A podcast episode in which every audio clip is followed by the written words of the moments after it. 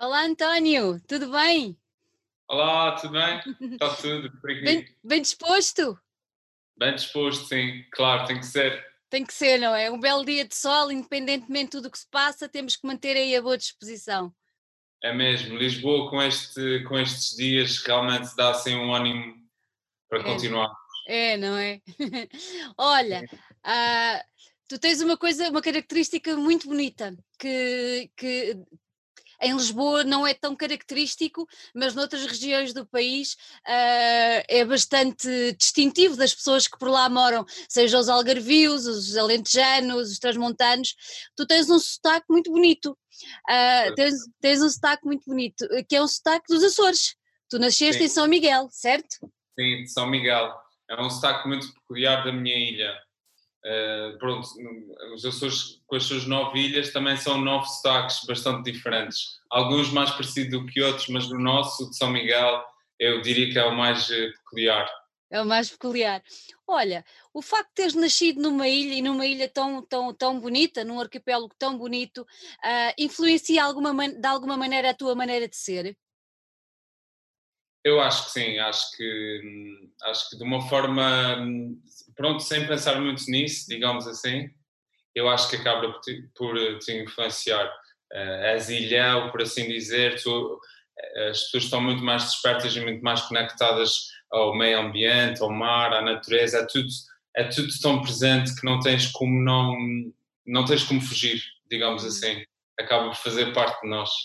Olha, eu há uma coisa que me faz muita confusão nas ilhas, é o facto de estarmos rodeados de água de todo lado e se eu quiser ir embora tenho que apanhar um barco ou o que seja. Vocês não sentem esse, esse sentimento de, vou pôr entre aspas, de limitação, de quase estarem fechados? Sente-se isso ou não?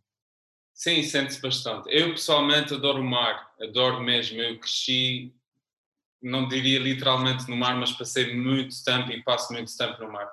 Mas consigo compreender isso que estás a dizer. Realmente tu depois tornas-te um bocadinho refém da tua geografia, do sítio onde tu estás. E ali nós literalmente estamos separados do, do resto do, vá, do mundo e separados pelo mar. E depois tens a alternativa, ou sais de avião ou vais de barco, que é bastante mais interessante.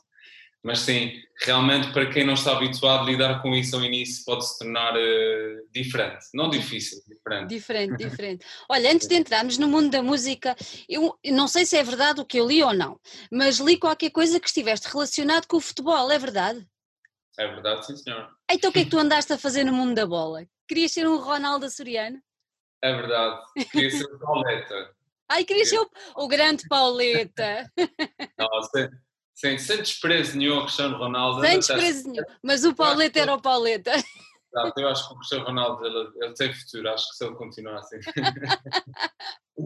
Mas sim, eu tive, eu, foi um dos desportos com, com o qual eu cresci e depois eh, aos 16, 17 anos, vá, final dos 16, 17 anos, tornou-se mesmo sério. Comecei a treinar com, o- com o plantel sénior do Santa Clara, que é atualmente a maior, a maior equipa e com mais representação no, no panorama de futebol nacional e até, até aos 21 foi, foi, foi a minha realidade enquanto atleta profissional. Depois, mais tarde, acabei o curso universitário, continuei a jogar noutras equipas, estive a jogar no Praense, que é da Ilha Terceira. Mas sim, é verdade, fui futebolista. Ser Até, futebolista foi, foi, foi algo muito importante minha vida. até depois arrumaste as botas e agarraste uma guitarra, foi mais ou menos isso ou não? Foi mais ou menos isso, é verdade. Eu, aliás, fiz ali um, um processo de transição lento, até realmente só ter a guitarra para e, e pendurei as esteiras. Muito bonita essa imagem da, da guitarra para remar. E foi essa guitarra, foi essa guitarra que foste remando, remando e que te trouxe até Lisboa? Sim, foi. Eh, Lisboa para mim representava, representou, foi, foi representativa a dois níveis. Eu tive uma parte pessoal, de desafio Uhum. pessoal, queria sair ali um bocadinho. Eu, por força também de, de, desse meu passado no desporto, fiquei, embora antes tinha passasse sempre os três meses de, das férias de verão cá no continente, que o meu pai é transmontano e passava sempre cá as férias. Nunca tinha vivido fora, de, fora dos Açores, vivi na Terceira e vivi em São Miguel. E como, e como desafio pessoal também queria, queria que houvesse essa transição. e, e, sem dúvida também a parte mais importante foi a música. Eu tive uhum. a oportunidade de muito cedo no, no, com este projeto ter vindo tocar aqui a Lisboa, ao Porto e fui a Londres também. Então isso abriu-me um bocadinho os horizontes, uhum. juntamente com a sorte que tive de ter uh, tido a oportunidade de tocar assim nos, nos, nos palcos principais dos Açores uhum. e de certa forma o círculo uh, fechou-se rapidamente. Uhum. E eu, como gostava e gosto sempre de andar para a frente e de evoluir, achei que eu podia dar o próximo passo. Olha, então vamos voltar só um bocadinho atrás e, e quando, é, quando é que o teu interesse pela música despertou? Foi uma coisa que já quando eras muito miúdo achavas graça ou, ou, ou veio assim um bichinho que veio crescendo, crescendo, crescendo? Foi um bichinho que foi crescendo, mas sempre esteve muito presente, muito. Eu, eu meu pai, na minha casa sempre houve música, uhum. meu pai sempre foi um hábito ouvinte de música. Ele ouvia, o meu pai tem coleções e coleções gigantes de discos de jazz, que era o ah. principal estilo musical uh, na minha casa, mas também uh, depois variava um pouco. Havia Bob Marley, havia Queen, havia Led Zeppelin, havia assim uma miscelânea de estilos, mas o jazz sempre esteve presente. E também, por incrível que pareça, eu quando vinha cá ao continente passar o, as férias com, atrás dos montes com os meus avós paternos, o meu avô tocava concertina e acordeão no rancho local e muitas vezes eu acompanhava-o nas digressões que eles faziam e também os finais de dia e inícios de noite eram sempre passados uh, ao som de um desses instrumentos. Portanto, há toda assim uma ligação uh, à música que sempre esteve aqui, acho que estava mesmo aqui na, escondida logo por baixo da pele e rapidamente soltou-se, digamos assim. Olha, e quando é, quando é que começaste a tocar um instrumento? Começaste logo pela guitarra? Eu sei que tu tocas muitos instrumentos, não é? Sim, a guitarra foi o instrumento pelo qual eu comecei. Uhum. É, aquelas músicas clássicas, a clássica dos Nirvana que toda a gente toca Essa foi a, sim, a guitarra foi o instrumento. Eu ainda tentei fazer ali uma pequena introdução a, a, aprender guitarra hum, no conservatório, mas não uhum. consegui eu tinha imensas atividades e acho que nem um mês tive de tentativa, não, não foi mesmo suficiente. E só mais tarde, por influência do meu irmão, voltei a pegar no instrumento uh, quando tinha aí 17 ou 18 anos. E, e, pronto, depois evolui para os demais instrumentos quando senti a necessidade de compor e de, de progredir, digamos assim, no processo de gravação. Vieram veio o piano, a bateria, o baixo. E foste aprendendo, foste aprendendo tudo sozinho? Sim, Sim, nessa, nessa parte sou, sou chamado de autodidata. Eu, eu, eu, acho, eu acredito imenso, acredito bastante, aliás, no processo de tentativa e erro. Acho que uhum. se tu uhum. tiveres vontade e, e, um bocadinho de, de destreza, chegas lá, independentemente. Obviamente, a parte de formação um, uh, eh, dá-te imensas bases e, e, faz com que, se calhar, tu tenhas um, um desenvolvimento até mais rápido mas eu, eu hum, acredito também no processo de tu desenvolver as tuas capacidades para aquilo que procuras. Eu nunca serei um, um, compositor incrível de música clássica, eu não sei ler música nem sei escrever, mas acho que para aquilo que eu, que eu faço uh, tem-se tornado, tem -se tornado suficiente. Olha, tu lembras-te da primeira vez que pisaste o palco? Foi aí nos Açores. Sim. Como é, como é que foi? Como é que foi? Perfeitamente, foi num sítio muito pequeno que já não existe lá em São Miguel, que era um sítio chamado Casa Coração. Ai, que, um, um nome lindo! É um nome incrível, lindo. é verdade. e, e, estava rodeado de família e amigos, foi assim, foi o concerto de apresentação do projeto, mas já com assim, com alguma responsabilidade, digamos assim, porque fui convidado, então na altura senti que aquilo era mesmo a minha oportunidade de tudo o que tinha e o que não tinha, foi incrível, lembro perfeitamente. Que idade tinhas nessa altura, lembras-te? Nessa altura eu já tinha 26. Uhum. Uhum. Ou seja, coincidiu com. Eu, portanto, deixei de jogar futebol profissional, acabei o curso universitário e depois tive cerca de dois anos de forma intermitente a trabalhar num veleiro um, e então andei um bocadinho por, toda, por todo esse mar e só mais tarde, quando literalmente decidi pôr os pés em terra, é uhum. que essa parte de, de, de tocar ao vivo uh, teve, materializou-se e foi aí com, com 26 uhum. anos. Então, isso foi na altura do, do teu primeiro EP? Sim, foi. É. O, o, título, o título é muito bonito, é Blues Better Than Therapy, não é? Na realidade, esse é o segundo EP. Ah, este é o segundo EP. Esse é o segundo EP. Então conta-me lá. Há um outro EP que surgiu um pouco por necessidade, porque e eu fui apanhado completamente de surpresa. Eu, eu já tinha um conjunto de músicas, mas não tinha propriamente um destino para elas, em ser músicas que eu iria tentar eh, defender depois ao vivo. Só que fui convidado ao depois desse primeiro concerto na Casa Coração, fui convidado para, para tocar no Tremor, na segunda edição do Festival Tremor, lá em São Miguel. E depois do choque inicial, literalmente, do choque inicial de como é que eu vou fazer isto acontecer, um, o António Pedro Lopes, na altura que me convidou e que falou comigo, uh, aconselhou-me a ter um grupo de canções para, para, que pronto, as pessoas pudessem ter já hum, alguma história e que pudessem, pudesse servir de introdução ao projeto. Uhum as pessoas para eu também não cair completamente de paracadas. E o, o EP, que é o Home Recordings, que é o meu primeiro EP oficial, surgiu nessa altura. O Blues Better Than Therapy é o segundo EP. É o segundo EP. Então, é. tudo, isso, tudo isso gravaste em casa? Os dois? Tudo isso, sim. Tudo, sim, eu até, eu até ao single Doppelganger, que lancei em 2018, um, todas as músicas foram gravadas na sala de estar da casa dos meus pais em São Miguel. que bom. Muito obrigado aos meus vizinhos, sério, tanto de coração. Então, mas quem quer, quem quer ter uma estrela por vizinho tem que, que aguentar. Mas diga-se de passagem que muitos deles até me agradeciam, diziam, olha vizinho, o momento alto do nosso dia é era ouvir Eu não percebia bem como. O som de bateria repetido 20 vezes não é propriamente algo incrível, mas mas resultou, resultou bem. Olha, diz-me uma coisa. Um, voltando ao tal segundo, uh, o título é muito, é muito, muito bonito, porque traduzindo é dizer que os blues são melhor do que, do que terapia, não é? Pronto.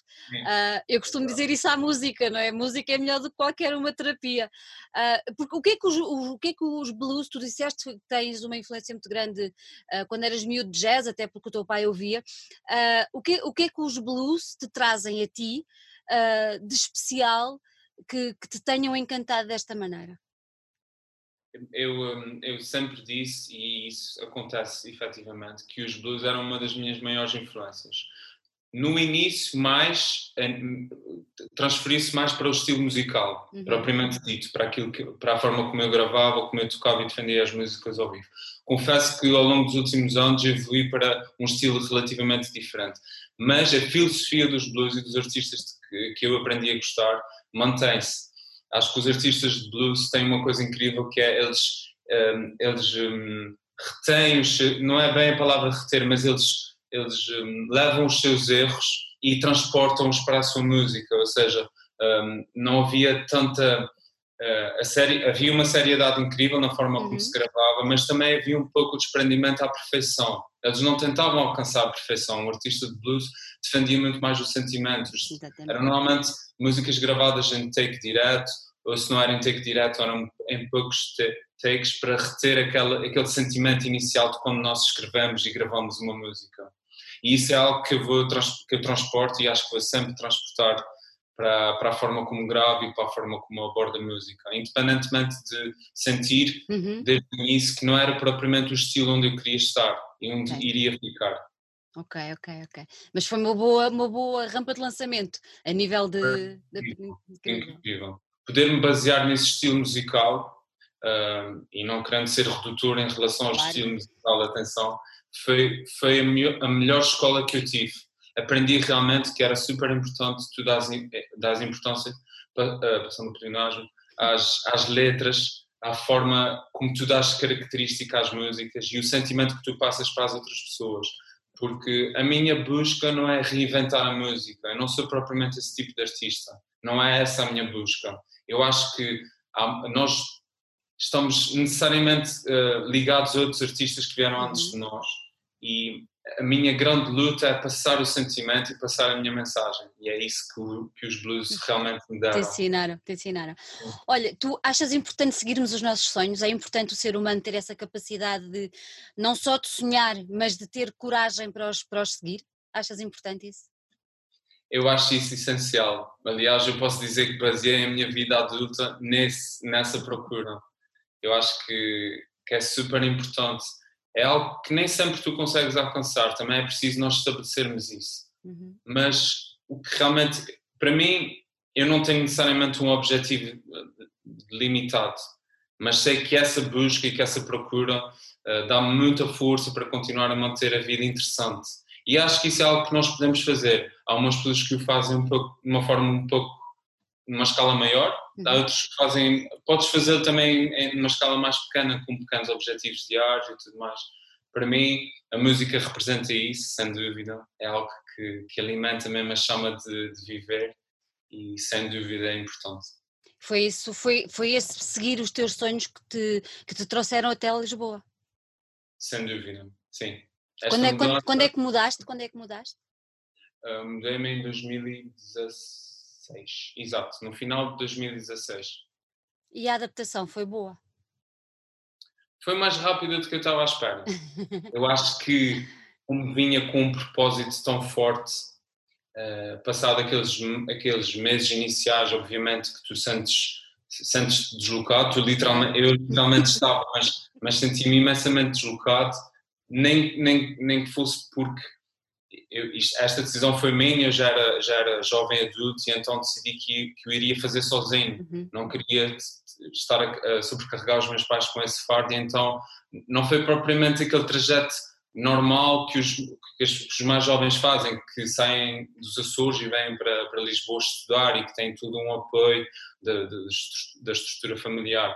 E então eu confesso que ali no início eram, eram muitos pontos de interrogação e até saber lidar com isto foi difícil, mas assim que passou aquela fase inicial e, e depois de me habituar a, a respirar o ar dos carros e das motas e ao constante barulho de Lisboa, eu acho que agora estou, já é a minha casa, digamos assim. Então podemos dizer que encontraste em Lisboa aquilo que vinhas à procura. Sim, encontrei parte do que vinha à procura. A outra parte ainda está para ser alcançada. Muito bom, muito bom. Olha, és uma pessoa tímida ou não? Fui uma pessoa tímida durante mais de 50% da minha vida e depois a música e as pessoas pelas quais me rodeei obrigaram-me, no melhor sentido da palavra, a sair do, do casulo. Eu sempre fui uma pessoa bastante reservada, uh, muito, muito, muito interessada no que se passava à minha volta, mas sempre muito, muito, muito reservado. Mas, pronto, nunca, fui, nunca tive propriamente uma vida social uh, super ativa. Também um bocadinho por força do que fiz desde uhum. muito novo, uh, por causa do desporto. Mas, uh, mas acho que me consegui libertar disso e, e, e fico super feliz por perceber que agora sim, se calhar as pessoas estão a conhecer o verdadeiro António mais extrovertido, uhum. brincalhão e que gosta de de ser quase um palhacinho e, e desbloqueador de situações uh, embaraçosas às vezes. Mas isso é bom, é sinal também de uma certa maturidade, não é? Sabermos encarar as coisas e termos ali o, o jogo de cintura de conseguir dar a volta e revertê-lo, se calhar, no nosso favor, a maior parte das vezes, não é? Sim, completamente. Eu acho que isso foi um dos truques que me ajudou também a, a adaptar-me tão rapidamente a Lisboa. Lisboa. Desbloqueei mesmo, desbloqueei isso na minha cabeça e senti que precisava de, de, de me extrapolar um bocadinho. Exatamente. De, de ser, não, não conseguiria ser o António de São Miguel e do Sul aqui em Lisboa. Isso era ser super, uh, não, não diria racional, mas não, estava estava aí em contramão, digamos assim. Exatamente. E não ias a favor do propósito pelo qual tinhas vindo para a capital, não é? Exatamente, exatamente. E, e estando e estando rodeado de tanta vida, acho que seria até um bocadinho estúpido da minha parte eh, negar essa parte. Sim. Olha, então diz-me uma coisa, o projeto King John já nasceu nos Açores? Foi logo o primeiro projeto que tu imaginaste? Ou isto já é o desenvolvimento de alguma coisa que tenha, tenha dado início? Não, o projeto King John é, é o projeto King John desde a sua desde, desde, desde a sua base, desde a sua uhum. Essência inicial. Tem vindo a sofrer imensas transformações. Eu, inicialmente, um, os, os, primeiros concertos ou eram a solo acústico, ou eram só com bateria. Uhum. E, eh, depois, também um bocadinho por força da necessidade de querer uh, evoluir, mas devagar e perceber que tocando só com mais uma pessoa era relativamente mais fácil, mesmo a nível dos arranjos e tudo mais, tudo o que envolve essa parte. Uh, mas na sua essência o projeto é sempre o mesmo. É, é, o projeto também considero que está mais, um, mais junto do meu coração, embora já me tenham convidado uh, por, por, ser multi-instrumentista para outros projetos, para tocar baixo, para tocar bateria. O projeto King John é, por assim dizer, o meu projeto. Olha, e de onde é que veio o nome? O King John uhum. é uma homenagem ao meu avô paterno, ao meu avô João, que desde muito cedo representou o patriarca, era o patriarca, eu vi-o como o patriarca da, da, minha família. E também foi uma pessoa super importante para mim por, por, por, essa dinâmica. O meu avô João e a minha avó Sara tornavam-se os meus pais durante três meses do ano. E ele sendo uma personagem incrível, mas incrível mesmo daquela já antiga que já não se fazem que nos levava para a terra, para, para, o cultivo da terra, para apanhar a batata, para derrubar pinheiros, para ter lenha para o inverno, ou seja, era, era tudo uma, uma dinâmica completamente diferente de alguém que passava o ano inteiro numa ilha, rodeado por mar e que passava a vida no mar. Ele deu-nos uma, ele foi um, digamos assim, eu consigo perceber exatamente como o meu pai foi educado, também um bocadinho pelo convívio direto com o meu avô, e todos esses valores mantiveram-se em mim e no meu irmão e, e estava à procura do nome, eh, por acaso é engraçado, estava a ver uma prova de surf que acontece no Havaí uhum. e é um surfista chamado John John Florence e, e, ele é muito bom naquela onda que é uma onda chamada Pipeline e o comentador disse uh, John John Florence, the, uh, the King of Pipeline, King John e houve aqui um processo que se desencadeou na minha cabeça, eu associei ao meu avô João, ao patriarca da família, e achei, ok, tenho aqui um nome que me diz bastante a nível sentimental e que também tem, obviamente, sua, o seu quê de artístico. Eu achei que, que se enquadrava bem. Muito bonito, muito bonito, sim senhor. Uma belíssima homenagem. muito é, bonito. Imerecida, imerecida mesmo pelo que tu contas e pelo brilho que vejo pelo teu, pelo teu ar, uh, percebe-se que realmente foi uma pessoa fantástica, dá para perceber isso mesmo. mesmo. Olha, há bocadinho estávamos a falar dos blues, mas que houve uma evolução, como é óbvio, uh, de, das tuas influências. Eu hoje te perguntasse uh, que, que, que, pessoas, que músicos, que, que ondas musicais te, te, preenchem mais, o que é que tu responderias? Um eu diria que está, eu estarei um pouco mais próximo do, talvez, assim, se pudéssemos catalogar, que é algo que eu também, também tenho alguma dificuldade em fazer às vezes, assim, do, do indie rock, rock alternativo, uh, de bandas como os Black Keys, que também necessariamente estão bastante influenciados pelo, pelos blues. blues. Um, um, projeto alternativo do Dan Auerbach, dos Black Keys, que se chama The Arts. Uh, um, que é Broken ótimo é incrível. Broken Bells, uh, Arctic Monkeys, Queens of the Stone Age. Eu consigo beber uh, de vários estilos e de vários artistas que têm, digamos, no núcleo o mesmo estilo musical, mas com pequenas nuances. É isso que eu gosto também de procurar nos artistas. Não gosto necessariamente de ouvir, de ouvir sempre o mesmo estilo musical ou sempre os mesmos artistas. Enquanto artista, uh, porque realmente eu sou alguém que cresceu e é artista das, pelas suas influências, eu consigo dizer isto sem qualquer tipo de receio, acho que tu não o deves esconder. Acho que nós, eu sou necessariamente um artista de influências, como alguém que tem essa necessidade de evoluir uhum. e construir a sua base por, através de outros artistas. E acho que isso é incrível, porque nós estamos a representá-los também, de certa forma. Assim como eles necessariamente também. Outras pessoas. Exato, exato. E, e, pronto, eu diria que estou mais próximo desse estilo destes artistas. Ultimamente uh, também tenho procurado identificar-me com artistas pela sua história. Uhum. Por exemplo, o Charles Bradley, que é uma personagem incrível que eu adoro. Eu gosto imenso das músicas do CD que ele fez, mas também gosto de igual forma da personagem que ele é e do seu percurso de história. E identifico-me bastante porque eu sou um artista. Pronto, eu não, eu não comecei assim tão tarde, digamos assim, mas já comecei tarde para quem normalmente uh, acha que o percurso musical normal é tu começares mais cedo, uhum. no, no, final dos, dos, da tua adolescência, jovens 20. Um, mas sim, pronto, eu diria que, é, que ando, ando balizo-me um bocadinho aqui para estes artistas. Uhum. Olha, há bocadinho comentaste que tinhas tocado no Tremor. Uhum. Tu tocaste no Tremor, mas depois ah, tocaste, tocaste noutros festivais, mas em Lisboa também já tocaste em salas como o nosso, que nós gostamos muito, o Sabotage, certo? Já toquei no Sabotage, é verdade. Que, que tipo de, de, de, de, concerto que tu gostas mais de dar? Num concerto num festival ou numa sala fechada, mais intimista? O que é que te agrada mais? Olha, eu consigo te dizer que uh, três dos meus primeiros quatro concertos aconteceram da seguinte forma. Eu toquei nesse, nessa pequena sala da, da, da Casa Coração uma guitarra acústica para 20 pessoas. O meu segundo concerto à séria foi num sítio chamado Arco em São Miguel, que é uma casa de espetáculos, já com bateria e com cerca de 50 pessoas. O meu terceiro concerto foi num, num festival Tremor, para, para cerca de, sei lá, diria 200 pessoas, já num festival com alguma envergadura. E o meu quarto concerto foi num festival, num recinto que levava a cerca de 10 mil pessoas. Não estavam lá presentes 10 mil pessoas, mas era assim uma infraestrutura grande. E já nessa altura consegui perceber que tinha facilidade em me adaptar a qualquer um desses registros.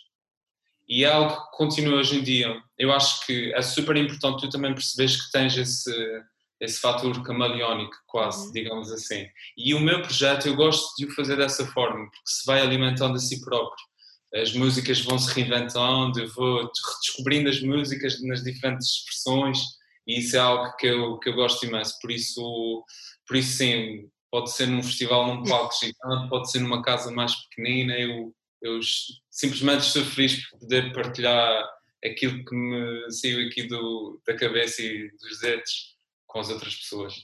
O que gostas mesmo é de estar em cima do palco, não é? Não é propriamente a minha a parte mais importante. Eu gosto sim de perceber que consigo passar alguma coisa às pessoas uhum. e eu sei, eu sei e sinto que tenho algo a dizer e que tenho que tenho mensagem, que tenho um propósito bom e, e poder estar no palco significa isso, significa poder transmiti-lo às pessoas. Mas confesso que se fosse para escolher, eu ficaria sempre, sempre aqui fechadinho a gravar. Mas aí depois não tinhas como dar a conhecer a tua arte. Sim, exatamente, exatamente. Não, eu sou plenamente de acordo. eu, eu acho que é super importante exatamente isso, pisar o palco. Mas, mas isto estou a dizer no sentido de que pisar o palco não é, eh, digamos, o, o, o fim essencial. É uma das, um dos, uma das formas que eu, que eu acho que são importantes de tu te dares a conhecer enquanto artista. Há uhum. tudo uma, há tudo outras coisas. Por exemplo, eh, poder passar a minha mensagem, o meu passado e o futuro através de entrevistas também para mim é super importante. Portanto, é toda essa, toda essa dinâmica. Olha, estás a lançar agora o teu primeiro álbum. O meu é? primeiro álbum. Eu vou, eu vou ler que é para não me enganar. All the Good Men That Did Ever Exist, certo? Que era para não me atrapalhar aqui no inglês. Olha, António, o que, qual é a mensagem que tu pretendes passar com este, com este disco? Este disco representa o culminar de um processo de evolução destes últimos cinco anos, de descoberta como artista, do que é que eu queria dizer, do que, como o queria dizer, portanto, a nível de estética musical e forma de gravar e tudo mais. E a nível de mensagem vai um bocadinho ao encontro daquilo que, que nós já falamos aqui na entrevista, a, a poder eh, defender os grandes homens e mulheres que existiram, poder defender e, e combater um pouco até, na realidade, o, o, imediatismo e o facto de nós vivemos numa cultura que às vezes pensa sempre demasiado no presente e no futuro e esquece e quase que apaga as coisas incríveis que o ser humano já fez. E às vezes sentir que isso é um bloqueio para um desenvolvimento, para um sítio melhor, porque nós realmente temos um desenvolvimento incrível hoje em dia, mas nem sempre acho eu, é a minha opinião, vamos no sentido correto. E, e muito, este álbum também tem muito o, de relações, uh, relações humanas, relações com, com o nosso meio ambiente, com, com, os seres, com os outros seres vivos com quem nós coabitamos. E, e pronto, tentar passar também um bocadinho da minha experiência pessoal, obviamente, uh, da mudança para Lisboa, que é um, um, um registro muito importante na minha vida artística e pessoal e, e pronto, é assim, resumidamente, sem querer Olha, nada. Então agora vou-te vou -te pedir, vou pedir uma coisa, que é, já falámos no teu avô e para mim este álbum, uma pessoa que tenha marcado, e evidentemente será o teu avô, o teu pai, tudo, tudo, tudo, todas essas pessoas que, que, estiveram contigo. Mas se eu te perguntasse, uh, para me dares um exemplo ou dois de uma ou duas pessoas, uh, personagens da nossa história, não sei, o que tu quiseres, uh, a quem tu sintas que mereces dedicar o disco, quem escolherias? Um, isso é uma pergunta muito traiçoeira, porque sabes que eu quando falo dessas pessoas, isso é quase uma anedota. Quando te pergunto uma anedota e tu ficas, uh, eu sei mil anedotas, mas não me lembro agora. eu, mais do que pessoas propriamente uh, ditas, é o sentimento. sentimento.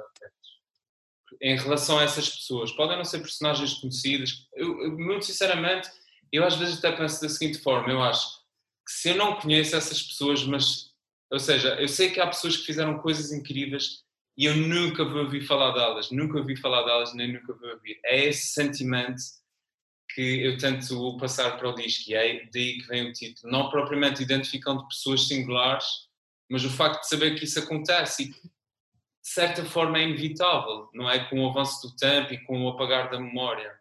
Eu também não sou o tipo de pessoa que acho que nós devemos viver no uhum. passado, uhum. não, é esse, não é esse o intuito.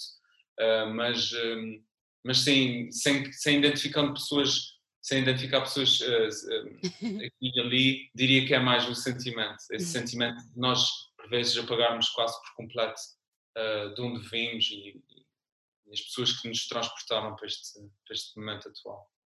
Eu já imaginava que a tua resposta seria esta, mas ainda bem. Tudo em política, mas isso, pronto, isto pode ficar para. Não, não, fizeste bem. Olha, o disco tem 10 canções, certo? 10 canções, sim. 10 canções. E tu foste, foste inspirar, há bocadinho estávamos a falar de, de, de, das tuas inspirações, uh, tu foste inspirar para cada uma delas em, em coisas também muito pessoais, não é?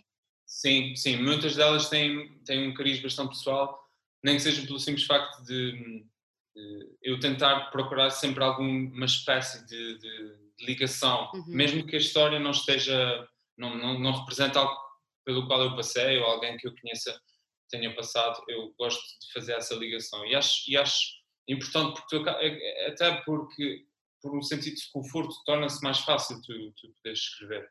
Obviamente há coisas que são ficcionadas, porque nem sempre eu, eh, eu, eu, gosto de pensar que a minha vida é, é, é, interessante, mas nem sempre é assim tão interessante. Nós às vezes, por vezes, temos que ficcionar aqui e ali e sabe bem também, por vezes, escapar. Mas sim, diria que grande parte das músicas são, são bastante, bastante pessoais, sem serem autobiográficas. Uhum. Mas uma delas, é, uma delas é inspirada naquela história do veleiro, não é? Conta lá essa história. A to France. Que ias para a França, exatamente, mas depois, não é? Vinhas para cá, mas depois ias para lá e depois foste mesmo. Conta lá como é que isso aconteceu. Foi mesmo, na verdade. Foi muito incrível porque essa, esse trabalho no barco surgiu de uma forma um bocadinho inesperada. E eu, na altura, ainda estava num, num prazo de dois anos em que podia regressar a São Miguel e fazer um, um estágio profissional remunerado. Pronto, e, tinha, e teria assim o percurso mais normal de acabar o curso, entrar assim na universidade, ainda conseguiria conjugar com uma equipa de futebol talvez semi-profissional e tudo mais, mas decidi arriscar e senti que precisava mesmo de navegar, literalmente. Uhum. E depois, quando estava no barco, uh, recebi uma chamada via telefone satélite, isso é incrível, da minha mãe a avisar-me que tinha recebido uma carta do, da minha universidade a relembrar-me que o prazo estaria quase a terminar de preço uh, um, estágio profissional. E na altura nós estávamos a caminho de França, nós iríamos levar o, o barco para o sul de França.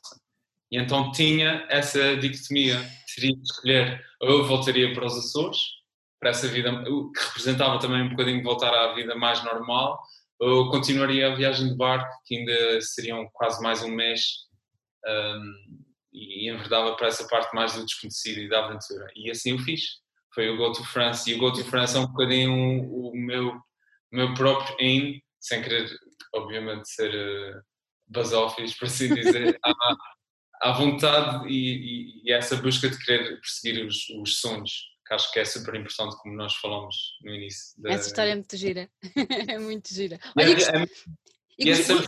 diz, diz. Gostaste do sul de França? Gostei, confesso. Não, acho que é um bocadinho posto demais para a minha pessoa, mas, eh, mas confesso que é muito bonito. É Visualmente é muito bonito, sim. Olha, eh, eu há bocadinho esqueci-me de perguntar uma coisa quando foi dos instrumentos, que é o uhum. seguinte: tu, além de tocar esses instrumentos todos, também tens outro instrumento que é a tua voz. Pronto. Como é que, quando, é que, quando é que tu descobriste ou quando é que tu percebeste que, que querias dar voz às tuas próprias composições? Como é que isso aconteceu? Hum, acho que eu sempre cantarolei aqui e ali. Eras um roxinol? Talvez. Há quem discorde. não, mas eu digo, eu digo por brincadeira, mas acho que é mesmo, é mesmo real. Eu, eu falava muito quando jogava futebol. Falava muito no campo, como nos treinos com os meus colegas. Sempre tive assim posições que, que, que me obrigavam a falar. E acho que isso também, de certa forma, serviu para que a minha voz se fosse desenvolvendo e eu tivesse a capacidade de, de, pronto, de exteriorizar as palavras, porque também não é fácil gritar. Aliás, é fácil gritar, mas gritar bem não é assim tão fácil. Pois não. E, e pronto, eu acho que em tom, em tom de brincadeira depois transportei, transportei essa vertente de exteriorização para, para a música comecei devagar, comecei a tentar balizar junto da família, a família é logo ali aquele ponto de referência inicial. O pai e a mãe disseram que estava ok, o irmão, que é mais crítico, também disse que sim. E achei que, que especialmente no início, como as músicas ainda eram bastante autobiográficas, uhum. uh, decidi que seria talvez melhor, a melhor forma de, de ser mais verdadeiro e, e corresponder mais àquilo que, era a base da música e cantá-las e passar, passar um, do, do papel para a prática. E acho que isso aconteceu de uma forma natural e acabou por eh, também marcar-me uhum. no percurso profissional porque consegui com a voz que era que é um instrumento como tu dizes muito bem e para mim o mais importante porque é onde se realmente consegue um, carregar o sentimento e fechei o ciclo, ou seja, tornei-me completamente auto, auto, um, autónomo, digamos assim, podendo gravar literalmente todos os instrumentos e isso para mim também foi um sentimento super importante. Olha, e, e escreveste logo desde o início sempre em inglês? Nunca arriscaste escrever em português ou começaste pelo português? Eu escrevia bastante em português, mas não eram música, não eram letras de música. Eu escrevia assim uns, uns desaforos de rir, assim, sempre tive essa necessidade. E a música começou, e a música sim, comecei a sempre a escrever em inglês, uh, talvez pelas minhas referências. Um, e, e, assumindo que, e abrindo o jogo e dizendo que para mim foi super natural e é genuíno quando eu o digo, que foi super natural cantar em inglês desde o início. Uh, não, não me martirizo por não escrever em português, não acho que, que isso seja um fator, uhum. não acho que deve ser um fator uh, de divergência, não sei, do, portanto, estando inserido no mercado nacional, digamos assim, eh, eu acho que é super importante as pessoas perceberem a minha mensagem, gostarem da minha música, independentemente da língua em que canto. E, isso para mim, eu desbloqueei essa situação uhum. desde muito cedo e achei que, uh, e assumi que queria cantar e escrever em inglês. E como é, que, como é que é o teu processo criativo? Tu escreves primeiro as letras ou tens uma música e depois vais adaptando a letra à música? Como é que tu fazes? Por exemplo, agora para este álbum que lançaste agora. Variou bastante, por acaso, neste, com este álbum o processo, o processo foi mais de. Escrevi muito ao piano, tinha muitas melodias num piano e, e acho nos, anteriores, nos EPs anteriores, nos que envolviam bateria, a bateria foi sempre o instrumento inicial, embora confesso que há uns anos atrás as minhas, minhas, capacidades de baterista eram bastante mais reduzidas, mas não sei o ritmo, sentia necessidade de, de, começar as músicas pelo ritmo. Desta vez comecei maioritariamente no piano e depois vinha, vinha a voz e a parte da escrita e depois os outros instrumentos foram-se foram -se colando a essas melodias. Tu tiveste como todos tivemos assim um ligeiro percalço com uhum. tudo o que aconteceu, não é? Pronto, tiveste, ah. que, tiveste que suspender os concertos, tiveste que parar com tudo o que fosse apresentação do, do, do, disco, mas não paraste totalmente, porque tu apresentaste o teu disco uh, online, não foi? Conta lá como é que isso aconteceu. É verdade. eu, um, eu, tinha já assim, pronto, o concerto de apresentação marcado aqui para Lisboa e um, a possibilidade de outros pequenos concertos de uhum. apresentação. Uhum só que pronto, o mundo deu assim uma cambalhota grande e, e depois eh, também senti que precisava de, de, não diria fechar o ciclo, mas senti que era importante depois do lançamento do CD poder tocar as músicas ao uhum. vivo, uh, independentemente de ter sido uma versão muito mais uh, despida, por assim dizer, e, mas foi incrível ao mesmo tempo, porque foi a primeira vez que fiz, que eu fiz do, do que toquei o álbum do início ao fim, embora pronto estivesse aqui sozinho uh, na, minha, na minha casa aqui em Lisboa e no final das músicas sentisse quase necessidade de fazer bater umas palmas ou de fazer um pronto, não fiz, não fiz, não fiz mas, uh, mas sim, acho que foi, foi importante e, e acho que correu bem e, sem dúvida ajudou-me a ultrapassar, por assim dizer, essa, essa, essa parte mais negativa de sentir, ei pá, isto agora vai fechar tudo e eu não vou poder apresentar o CD eh, acho que as redes sociais nesse aspecto conseguem realmente ajudar, ajudar é? bastante, sim. Olha, quando puderes voltar, eh, quando pudermos todos, e eh, pronto, já vamos desconfinando um bocadinho e os concertos Sim. por aqui já vão acontecer muito pontualmente, mas quando puderes voltar para cima do palco para apresentar este, este disco, vais fazê-lo sozinho ou vais convidar pessoas para irem contigo? Se eu puder fazer, vou sim, vou, vou querer tocar com banda. Quero mesmo defender o álbum pronto, como te disse antes, também não me, importa, não me importo de o fazer só com guitarra e só com, uhum. com piano, mas gostava mesmo muito de poder defender este álbum uh, com banda, porque acho que sinto que, que lhe dá um bocadinho mais de vida. Este álbum, mais do que tudo o que já fiz para trás, também por isso, também porque o piano está muito presente, porque há outros, outras sonoridades que quero defender e que às vezes podem desvirtuar um bocadinho nada às músicas e sinto necessidade neste álbum em específico de, de, de poder ter pessoas comigo. Mas claro, isto está tudo um bocadinho dependente de, de, do, do sítio, das possibilidades de ter mais pessoas em palco, portanto isto ainda não, é um tens, bocadinho... não tens nada ainda marcado, pois não? Não, não, ainda não.